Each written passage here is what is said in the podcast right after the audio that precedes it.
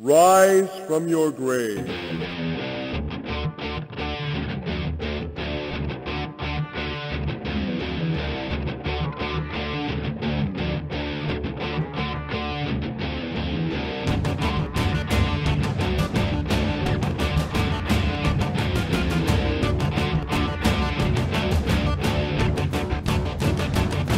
Olá todos e sejam bem-vindos aos devaneios das mentes de Alex Danger. Diego Cherno Alpha. Rafael Crimson Crivellaro. E Nanes Eureka. Esse é o Zumbi Careca.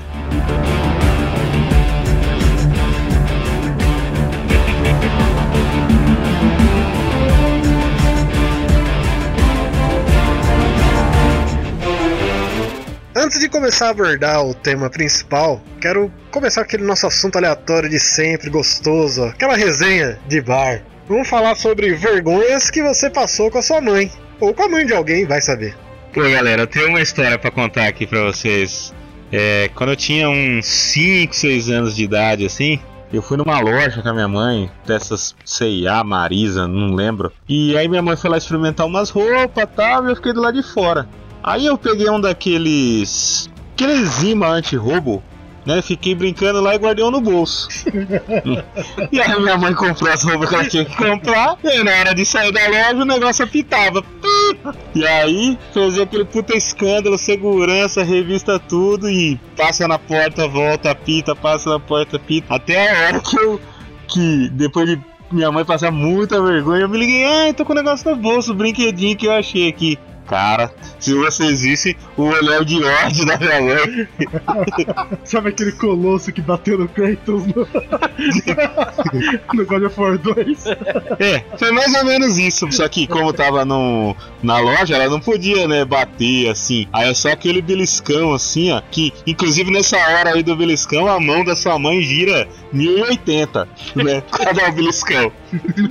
Furadeira. Eu me lembro dessa daí, cara, de vergonha. Minha mãe ficou muito brava e passou muita vergonha. Tá fora as titular do ah, o bebê da mamãe, ah, o bebezinho da mamãe. Eu lembrei de um não é a mãe de um amigo, é a avó de um amigo. Muito engraçado essa situação. Tava assistindo um filme com o meu namorado na época, ele não tinha nem esse, é, smartphone ainda na época. Eu, eu tinha mania de ligar em fixo. Aí tocou o telefone fixo de casa, eu fui atender. Era avó desse amigo. Eu vou ficar muito puto comigo quando eu ouvi, eu não vou falar, mudar até o nome. Ela ligou, Nancy, tudo bem? Ô, tudo bem, senhora? Tá. Eu tô ligando pra avisar que deu um probleminha lá, inflamou o, o botico do José. e, e ele tá com hemorroida, vai ter que operar da hemorroida, viu? Só tô ligando pra, pros amigos dele. Você ficar tranquilo que não é nada. Aí eu fiquei, o quê? Tipo, não entendi, né? Eu falei, mano, ela ligou na minha casa pra falar que o cara vai operar da hemorroida. Por que, que ela fez isso? Eu falei, não entendi, tá ligado? Eu tinha entendido. Mano, deu. Não, era só pra isso mesmo. Só ia avisar pra vocês ficar tranquilo, que é uma cirurgia simples da hemorroida. Mas fica tranquilo, viu? Tchau. Pum. Nessas horas tinha que falar: olha, se não é o meu, eu tô tranquilo. Não, você não. Puta, Você não entendeu, pra cara. ninguém, velho, tá ligado?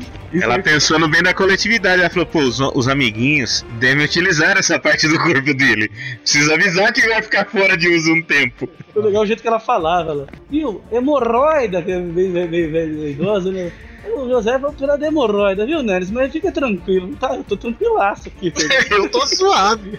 É, isso aí, isso aí deve ter sido alguma vingança, de, tipo, alguma coisa que ele fez pra ela ou deixou de fazer. Sabe, comeu um dia, almoçou da outra avó. Aí ela, aí ela tava se vingando, ligando pros outros, contando a hemorroida. Pior que ela ligou pros outros amigos, né? Tipo, a gente andava sempre em quatro nessa época. Os quatro ficou sabendo. Na verdade, os três, né? Porque o quarto tava operando hemorroida.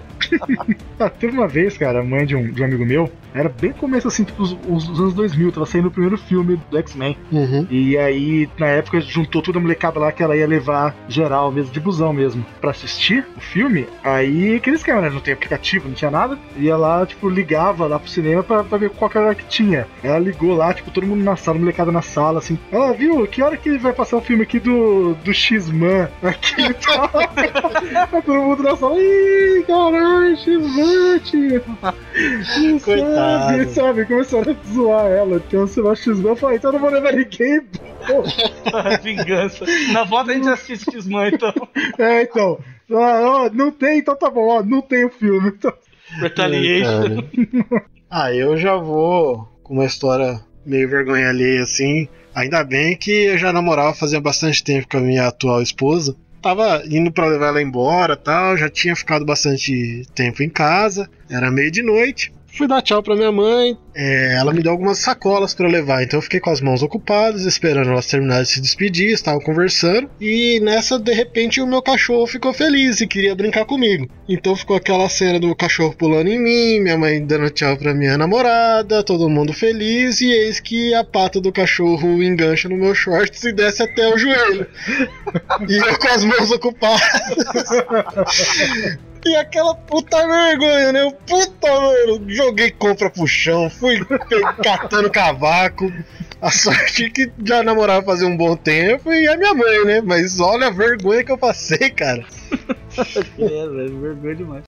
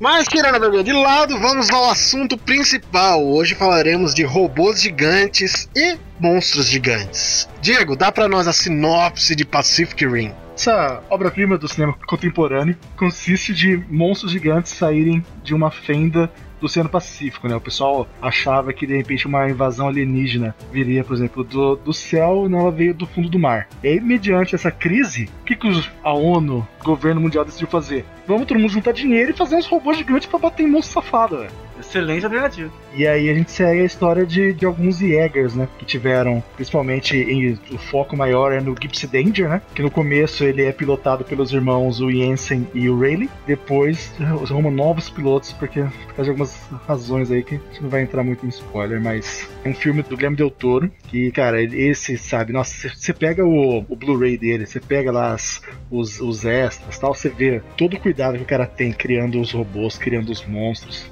É, e pelo que é dito também nos bastidores, era muito cansativo fazer controle dos robôs, porque como ele queria beirar a perfeição de mostrar como que se fazia os movimentos sincronizados e tudo mais, estando dentro de um robô, uhum. era tudo muito pesado, muito denso de ser feito. Então, pelo que é dito nos bastidores, era difícil realmente de pilotar um Jäger.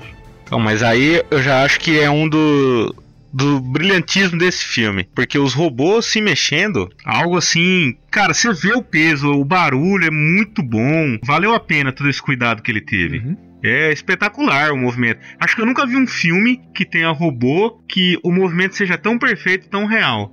Parece robô mesmo, não parece ter uma pessoa vestida de armadura. Vou falar bem rapidinho aqui pra ninguém perceber. Mas no Pacific Rim 2 os robôs são uma bosta. Existe, existe? Pacific Rim 2, cara? Exatamente. Não, robô esse, esse é delírio coletivo, cara. Não existe.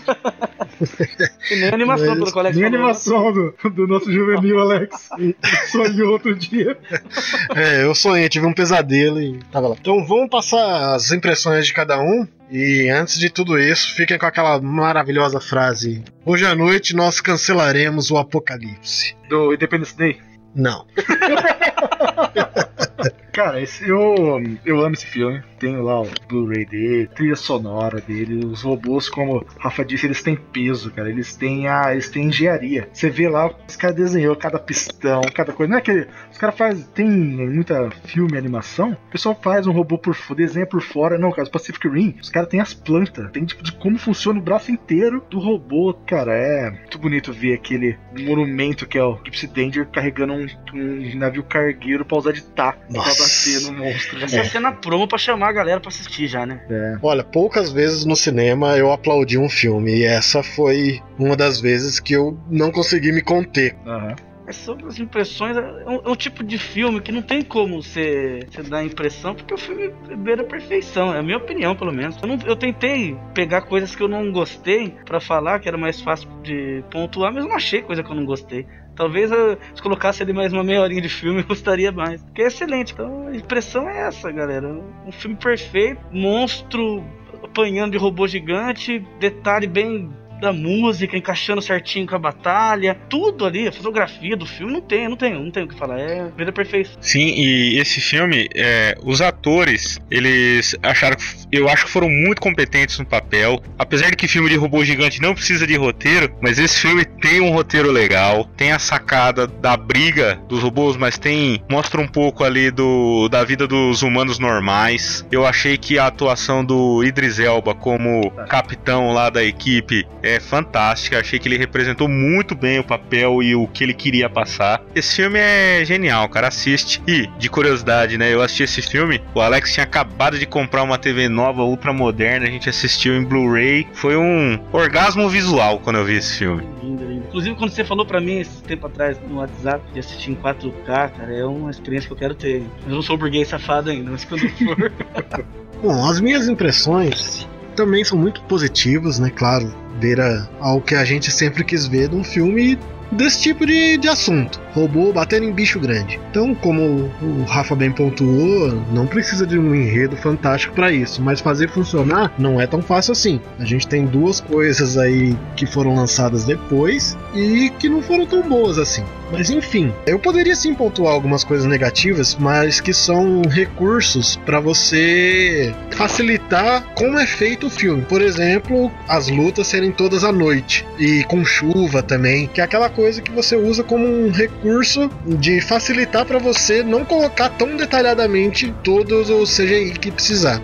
Você comentou comigo ainda no King Kong e Godzilla esse detalhe. Sim, que já é um ponto positivo É. eles terem feito quase toda a parte das lutas de dia. Mas o Pacific Rim, ele apesar de usar desse recurso, ele faz muito bem. Ele não, não fica apagado, não fica suja a imagem. Você consegue enxergar o robô perfeitamente, consegue enxergar o bicho perfeitamente. Então, apesar de você ter é, recursos já datados, recursos que a gente já conhece, que é feito para diminuir a qualidade da imagem, isso não acontece tanto no Pacific Rim, porque eu acho que eles utilizam muito bem o recurso. Ah, cara, eu discordo de você. Eu acho que, apesar de ter esse recurso, esse filme ter sido gravado a maioria das cenas à noite, eu achei que ficou melhor, porque os monstros, ele tem vários efeitos em neon, o sangue deles é meio fluorescente. Aham. Pra mim casou com a fotografia do filme. Eu acho que se fosse de dia, não teria o mesmo impacto visual. E esse filme não tem defeito. Não adianta você tentar achar que não tem. Pra você ver o delírio coletivo que o pessoal tem do, de um Pacific Rim 2 que dizem que existe,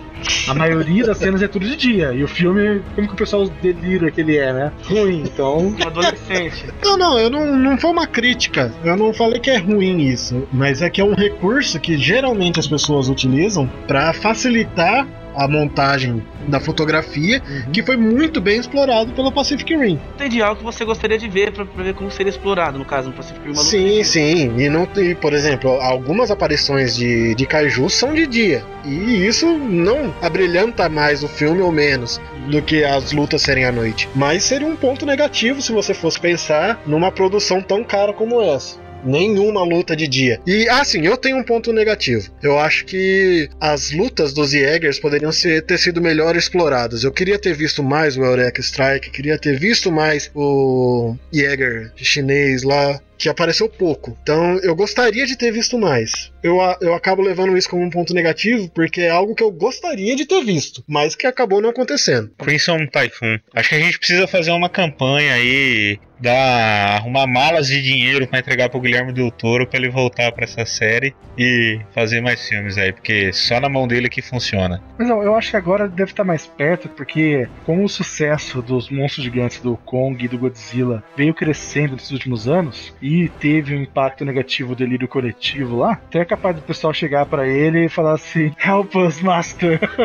Nos salve! doutor." Quanto dinheiro você precisa pra fazer, né, essa sequência? Acho que o doutor não faz. Lógico que o dinheiro grita, mas acho que ele faria mais por gosto, porque o cara gosta mesmo. Coloca gigante assim na carta pedindo pra ele fazer. É, não coloca adolescente, cara. Senão fica tipo os batutinhas lutando com contra monstro. né? É. Ó, vou achar um ponto negativo aqui. O Charlie Human, que é o protagonista do filme, e ele também é o protagonista da série Sons of Anarchy. É uma birra pessoal sua. Que ele... Cara, quando eu tava falando no Ah. começo do, do, do elenco interpretar bem, eu falei, cara, o Rafa gostou elogiando o Charlie Hunnam, cara. É que, é que ele tinha esquecido, mas o Rafa tem uma birra com, com o Jack Boy.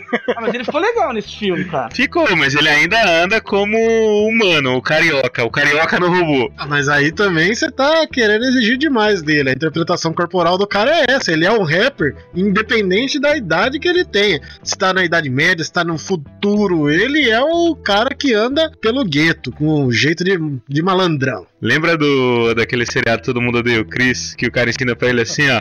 Ande como se tivesse uma arma incomodando seu quadril. É do jeito que ele anda.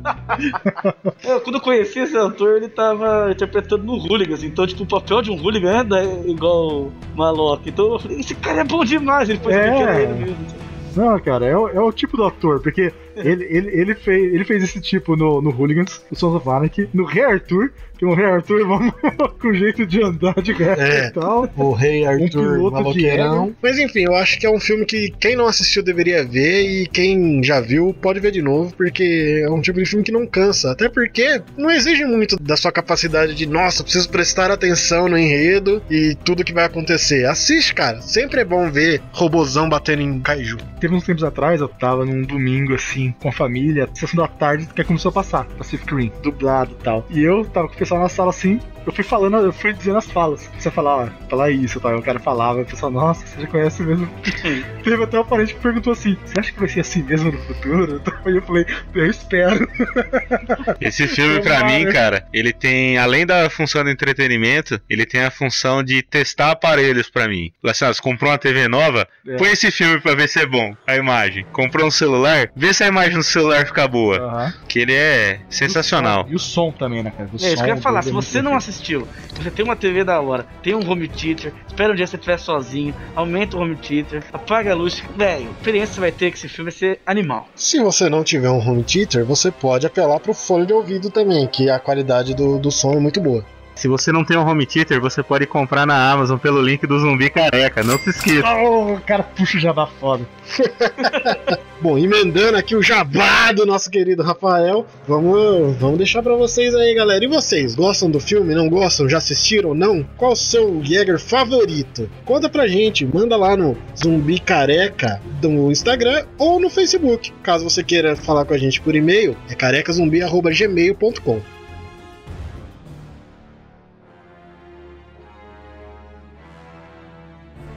E na sequência de cinemas, já que a gente falou de um clássico, vamos falar de lançamento. Recentemente saiu o trailer do filme do Venom, o novo filme, inclusive.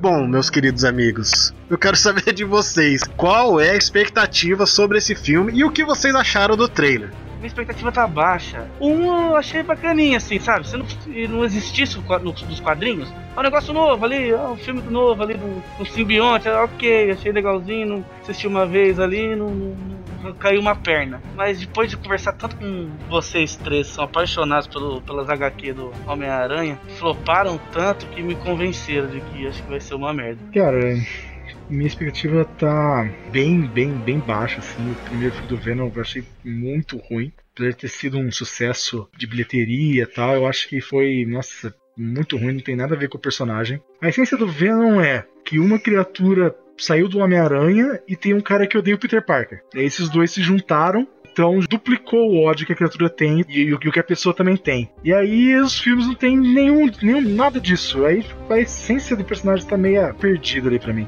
Nossa, o Diego falando desse filme do Venom dá uma empolgação, gente. Parece que ele tá morrendo. É, cara. Tô vendo tipo os Ewoks. Eu acho que se você pensar nesse personagem do Venom como um personagem novo, que não tem background, que não saiu de lugar nenhum, ele funciona até. O primeiro filme, a primeira metade é legalzinho e dá para assistir. Agora, se você tá querendo ver o Venom dos quadrinhos, esquece, esse filme não é para você. Nem o primeiro, nem o segundo, que já mostrou e deformaram o personagem. Esqueça o Venom dos quadrinhos. Vá com outra mentalidade no cinema, senão você vai se arrepender muito. Eu falei no começo, né? Assistindo no. sem. É, nossa, o Venom. O que, que é Venom? É bacaninha, até dá pra assistir. Agora você saber quem é o Venom, não assiste. Bom, a minha expectativa tá assim um, um décimo acima da do Diego. Como eu sou um do, dos caras aqui que, que gosta da HQ e tudo mais, que acompanhou o início do Venom, é muito difícil desvencilhar o papel do filme pro da HQ. Eu entendo que, nossa, precisamos fazer um universo paralelo que o Venom funcione, mas para mim não funciona. Então a expectativa novamente está baixa, porque eu acredito, inclusive, que não vai ter como ser feito nenhum filme do Venom, nem um filme do Carnificina, que nos foi apresentado nesse trailer novo, decente. Porque é o seguinte, o... eles são personagens extremamente violentos. Tudo bem, as HQs era para um público infanto-juvenil, mais ou menos adolescente ali na, na época que a gente lia. Mas é um formato que possibilita você mostrar um pouco mais de violência. Agora, o, o cinema, eu acho que ele é muito castrado, principalmente pelo público-alvo que eles pretendem atingir. Porque criança vai vai querer assistir. Então eles vão diminuir a faixa etária do filme justamente para que os pais levem as crianças e ganhar mais dinheiro. E é, não é assim que você vai fazer um filme que represente o que são os personagens. Gente, inclusive, eu posso citar aqui o Wald Logan, que saiu o último filme que o Hugh Jackman fez como Wolverine, que foi um filme excelente justamente por ter batido o pé em aumentar a faixa etária do filme para poder fazer da maneira que ele achava que seria correto. Ali sim a gente vê a essência do Logan. E eu acho que só dessa maneira Venom e Carnificina podem funcionar no cinema. Aliás, perguntar você que é um que gosta muito do, da HQ, é, e você não assistiu o primeiro filme, eu não, realmente não li, não li. Se eu li a HQ, não, não lembro. O Venom ele é zoeirão, porque no filme parece que é um Serginho Malandro que tá com o simbionte. Não, ele não é exatamente zoeiro, mas ele também não é super sério, não. Ele faz umas piadinhas ou outra, mas ele tem um humor mais pro humor negro. Que é, por exemplo, quando ele espanca o Homem-Aranha, que o Peter Parker chega na casa dele todo rebentado e tá o Ed Brock jantando com a Tia May.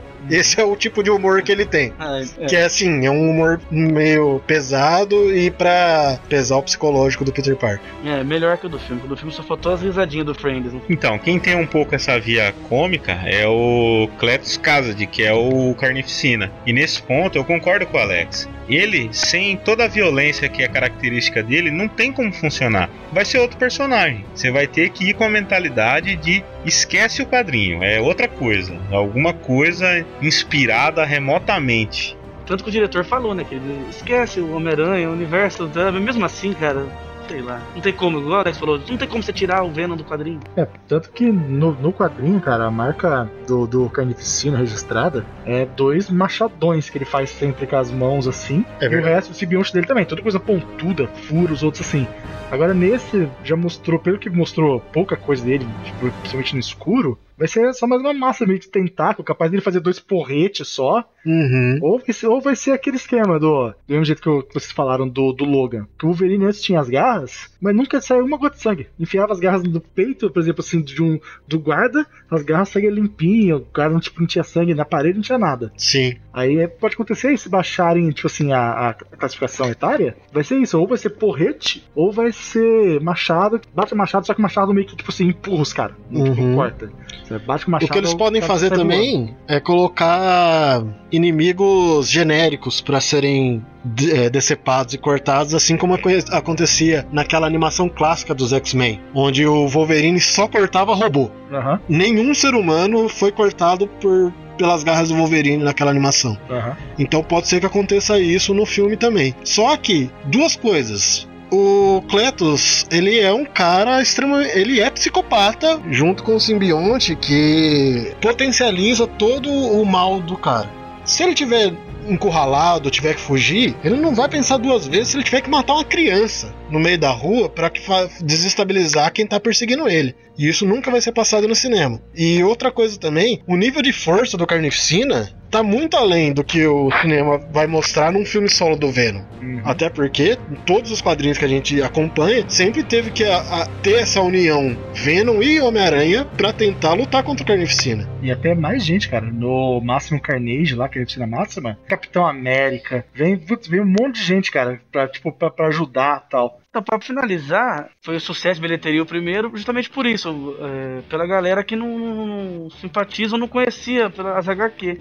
Então, talvez, se quem não conhece, não conheça o Venom for assistir o primeiro vai gostar e o segundo também. Então, não dá pra dizer que foi uma flopada total, mesmo nós quatro não gostando. É, pegando o gancho no que você falou, eu acho assim: se você gostar desses filmes, procurem as outras mídias onde aparecem os personagens, Venom e Carnificina, sejam ele os jogos, os quadrinhos, que você vai ter uma experiência bem mais interessante. Se você gostar do filme, você vai amar essas outras mídias. Com certeza. O meu irmão não conhecia o Venom, assim, já via de relance. Ele adorou o primeiro. Um exemplo de que não conhecia o universo e gostou. É, eu acho que o tempo agora é, trouxe um novo público pra pra esse tipo de filme mesmo. O- muita gente foi conhecer herói pelo Marvel é, Cinematic Universe. Então, acredito que sim, um público diferenciado que não seja velho ranzinhos igual a gente é, que veio dos quadrinhos, acompanhou toda a infância e tem esse feedback do personagem, pode ser que goste. Até porque o cinema tem, tem mostrado isso, que os filmes com esse quê de comédia estão dando certo, tá alavancando dinheiro pra Marvel. Então, pra que mexer em time que tá ganhando? Faz aí. Verdade. Só, só aquela coisa, como eu sou um velho ranzinza que ficou preso no passado do HQ, não vou consumir. Só Não é isso. questão de, de ser velho ranzinza, é questão de ser fã do negócio. né? Então é, Também. puxa muito. Então é isso, galera. É, diga pra gente nas redes sociais o que vocês esperam desse filme, se vocês também são baseados nas HQs ou se vocês simplesmente conheceram pelo filme. E tchau! Falou, galera! Falou! Falou!